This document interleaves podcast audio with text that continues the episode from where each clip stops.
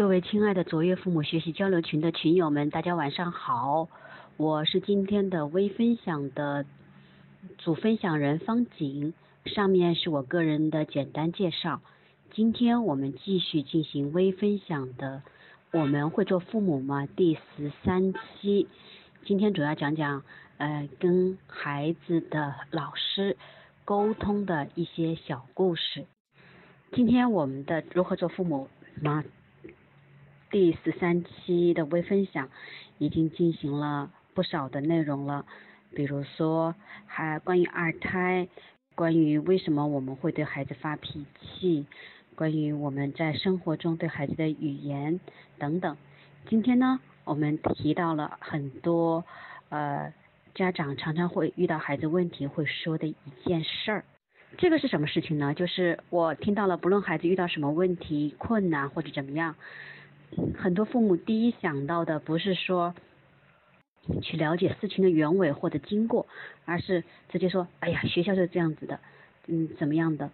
然后呢，我们跟一些老师的交流也很有意思，老师会说，哎，他们家孩子就这样子的，那样子的，呃，他们老他们的父母也是如此，所以肯定会带出这样的孩子，就发觉很有意思，孩子出了状况，老师呢怪父母，父母呢？又怪老师，然后孩子的所有的状况如何去面对，却没有任何的办法，或者是呃，就是好像一定要找到第三方，比如我们这样的心理咨询师或者其他的咨询师来给他们做沟通，才能发觉有一些帮助，对吗？今天讲起这个原源头呢，缘起呢，也是因为在今天今天的下午，在孝感的丹阳中学多功能报告厅，嗯，我们邀请了潘春林老师，就是卓越父母研究院的主体科的老师，来在嗯孝感的丹阳中学多功能教学厅里面，给呃系统内外的教职工还有学生家长来共同提升，做如何提升学生学学习的内在动力的主题。好，另外一个缘起呢，也是因为我这一周碰到两个家长就来问，呃，孩子作业怎么怎么都做不完，然后老师说你再不这样子的话，孩子到四年级以后就基本上要不你转班，要不你就转学，呃，可以听到家长其实是挺无奈，甚至不知道怎么办的。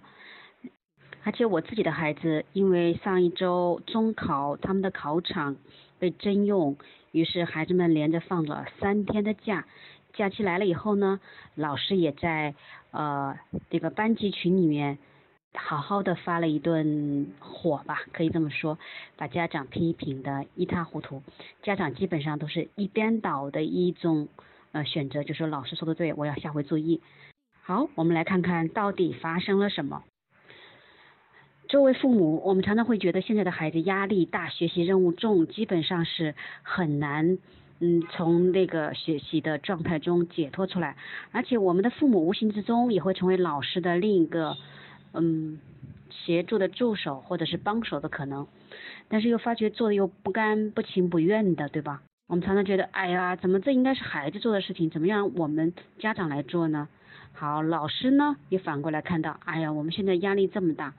啊，为什么呃这些家长都不协助呢？呃，我要带几十个孩子，而你们仅仅只只是一个孩子，为什么这么不给力呢？大家发觉这里面是不是都会抱怨或者觉得是对方的问题呢？嗯，我们记得我们在读少有人走的路，其中就是要承担责任，我们要承担自己的责任，但是也不呃随便把别人的责。任拉到自己身上来承担，对吗？这就是我们现在社会一个很有意思的问题，就是呃所有的一边倒的情况。那么老师就把所有的问题，或者家长把所有的问题都推在对方身上，要么呢又把孩子所有的责任或者其他的什么责任又揽到自己的身上，要分清这些责任，其实真的是不是一件容易的事情。好。我先从我们呃我们家孩子的班主任嗯在群里面发的一些东西来转起吧，因为跟这个老师的沟通，从嗯孩子一第一次跟老师接触之前，孩子的爸爸就已经主动呃电话先约定见面，也邀约了老师面对面交流了很长时间，嗯孩子爸爸交流完了以后回回头来跟我说的一句话，就记得印象非常深刻的说，哎。终于找到一个好，找对了一个老师，找好了一个老师了，呃，这个老师让我这么多年的焦虑好像平复了很多。大家发觉没有？第一点就是建立关系，对吗？我们真的发觉这个老师非常的负责任，而且非常的嗯有爱心，嗯有方法。不过，嗯，老师不是万能的，老师也不是神，他一定会有很多，包括现在教育体制的弊端在他身上的展现，包括我们自己孩子身上的一些弊端，也会在这些呃相处的过程中不断的发生冲突。而最近这次非常。呃，一个事件就是这样子的，因为孩子们连续三天的休假，这对于七年级初一的孩子来说，这是一个非常难得的，要么是放松，要么是学习的机会，对吗？但是三天休假以后，嗯，孩子们去上学的时候，老师在嗯家班级群里面就发来了一串图片，大部分大概有六到七个孩子，全部作业都是空的，呃，作文没有做，或者是随便没有带，拍了很多。嗯，最后一个呢，拍到了我自己的孩子的写作文的那张纸，嗯，虽然不是空的，但是老师说王王志我们家的孩子他就呃作业前面答题卡都没有交，呃，所以说你们这些家长是怎么做的呢？怎么会这样子呢？老师接着在后面说，书写作业的完成质量，空题漏题作文不写，这样的态度怎么学好语文呢？孩子们的假期都在家里忙些什么呢？因为这位老师是班主任，是班主任的老师，是英语老师，他也继续在群里面这样说道：今天第一、第二节英语课，我们正好学习使用一般过去时，谈论假期、周末什么的。我点了很多孩子，问他们假期过得如何，他们的回答百分之九十九的孩子说是 boring 无聊的，都做了什么呢？看电视、玩电脑、玩手机。这就是他们的假期。我说你们怎么不出去走走了？可以去科技馆等地方转转了。有的孩子说爸妈不让，有的说不想去。那么他们想干什么呢？在孩子的成长过程中起着引领作用的人又在做什么呢？我告诉他们，只有空虚的人才会整天沉迷于游戏等东西。一个有内涵的人会让自己过得很充实。我告诉他们，一放假第一时间以最快的速度、最高的效率完成各科作业，再来心无负担的痛快的玩。那么谁来教他们督促他们这么？读完这段话，我们可以看到，这个老师其实真的是非常负责任，也非常有爱心，甚至非常有理想的，对吗？而且看到这个老师现在每天在群里面守候孩子们呃写的书写、听写、抄写的东西上传，呃有时候守候到很晚，也非常的辛苦。他也确实说到了一个事实，有相当多的孩子就是懒懒散散的状态，甚至也说过我们我们家的孩子也是一种状态，就是比较呃懒。当然啊，被人批评，我也不是神人，我第一反应也是会觉得，哎，到底出什么状况了？于是我也仔细的查看了老师拍过来的每一张图，诶，发觉哦，孩子可能他像老师说的，可能没有交答题卡，呃，或者是其他的情况。但是我我读孩子写来的作呃那个有一张图的时候，他的作文是写的不算很好嘛，但起码是写满了的。呃，因为我自己的孩子曾经有过我认为的读写障碍的问题，他能写满，我其实当时有点有点放一口放一下心了，我觉得肯定是有别的什么情况，等孩子回来我们再说。嗯，其实很多孩子就会觉得哦，那肯定是因为。谁谁谁啊，谁谁谁啊，没有来得及做什么事情，或者是怎么回事？然后群里一边倒的就是说谢谢老师的提醒，我就耐着性子等到孩子回来就问他是怎么回事呢？呃，老师哦，我们没有说问他怎么回事，而是问他，诶，老师今天在你们的群里面发的所有孩子的情况，发现你好多都没有交，但是我看老师拍来的作文你还马马虎虎写满了，还不错哎。呃，有意思的是，呃，孩子，我们已经被老师批评了，但是孩子听到的是，反而说觉得，咦，他写满了作文，那他觉得不错。你知道孩子怎么说吗？我觉得你作文是抄的。我说你抄能抄那么满，也了不起了哟。然后孩子好像有点有一点点惊讶的，哦，这样子的，没有什么事，好吧。哎呀，我以为这件事孩子会慢慢的过去，而且会呃知道我们是看到他。优优良的一点，对吗？然后周呃昨天的时候，孩子又直接跑到我面前来跟嗯跟我说，妈，呃，我有一个坏消息和一个好消息。好，呃，你要听先听哪个消息呢？是好消息还是坏消息呢？嗯嗯，其实我因为以前经历过他太多，不管是好坏的。经历已经有点宠辱不惊的那种感觉了，然后我说行啊，那你按你的要求，你来决定告诉我们哪个好的哪个坏的。其实孩子很开心的就告诉我们说，好消息就是因为今天有什么，他们学校又一个布置考场，所以他们可能很早就放学，平常啊都是到六点钟才到家，啊今天就就是呃放假的时候，因为布置考场，他们又是布置考场，周五放假的时候，既然。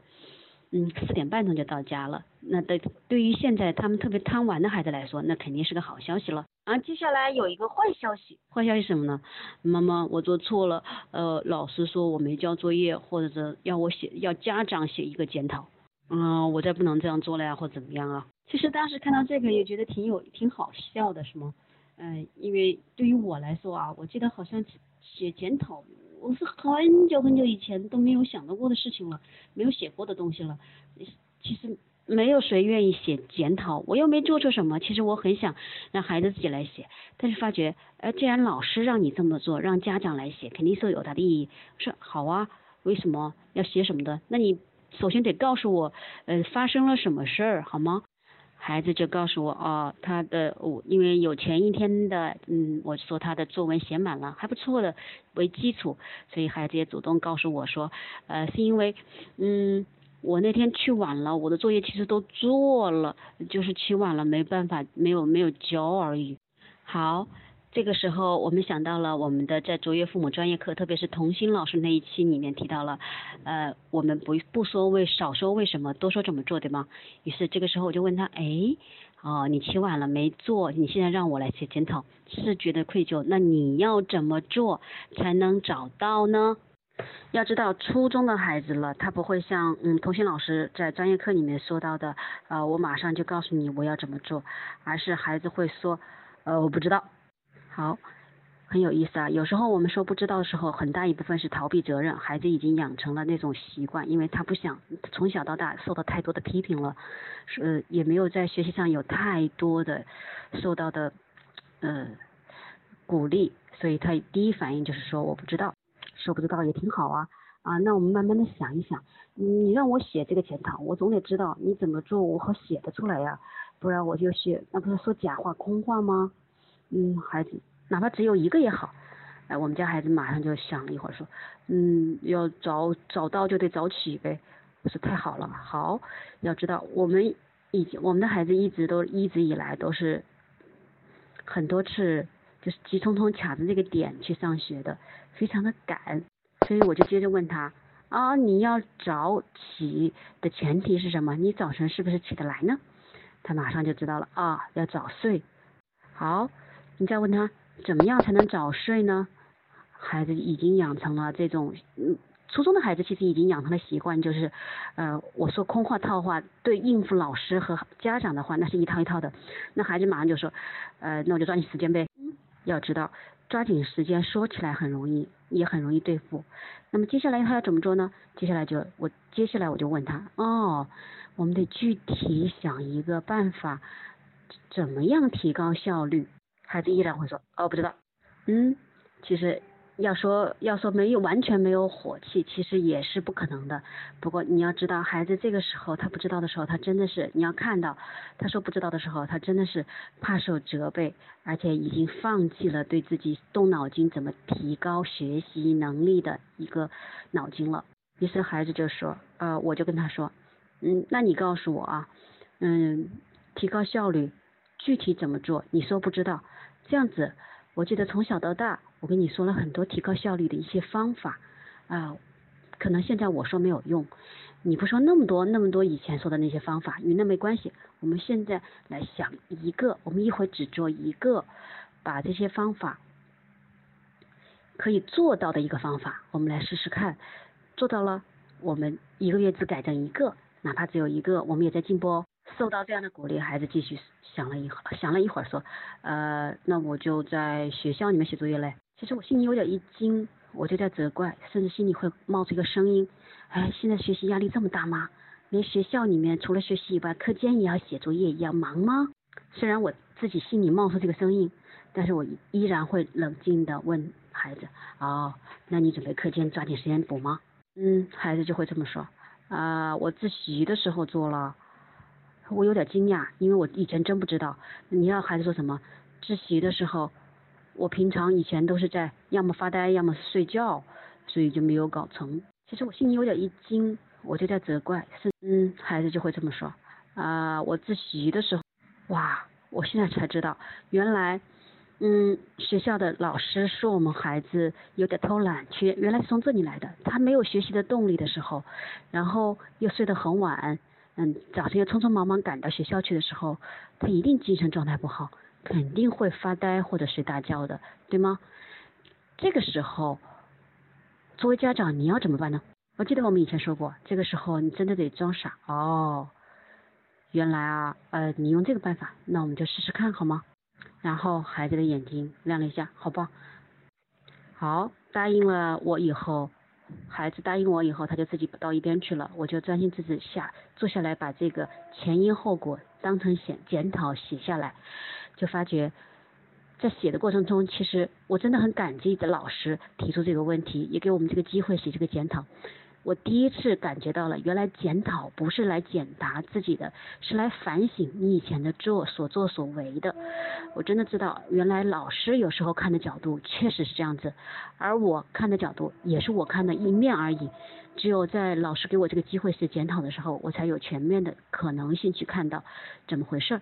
一口气就整整写了三页的呃方格的纸，写完了之后，我才明白啊，原来这件事情。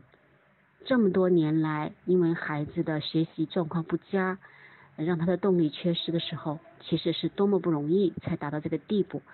也许有教育体制的错，也许有我们父母的错，也许有老师的不足，但是如何怎么做才能让孩子未来好，这是我们需要共同来面对的。所以，想要告诫各位父母的，或者是嗯，给你们分享的。孩子出现状况，真的是一个机会，一个契机。我们要静下心来，心平气和的去看到孩子后面他能给我们问题给我们带来的如何改变，或者看到我们情况的一个问题。啊，真的，现在回想起来，真的很庆幸是孩子那么小的时候出了那么多状况，能坚持下来学习成长，才能发觉原来。孩子有时候没有养好，出现这些状况，真的不是别人的问题，是我们自己的问题，也不是完完全全都是老师的原因或者教育体制的原因。我们能做什么呢？如果我们自己都不能帮我们自己的孩子，你还能指望谁呢？好了，今天的分享时间都已经超过了，我们今天的分享就到这里，啊，下周同一时间再见。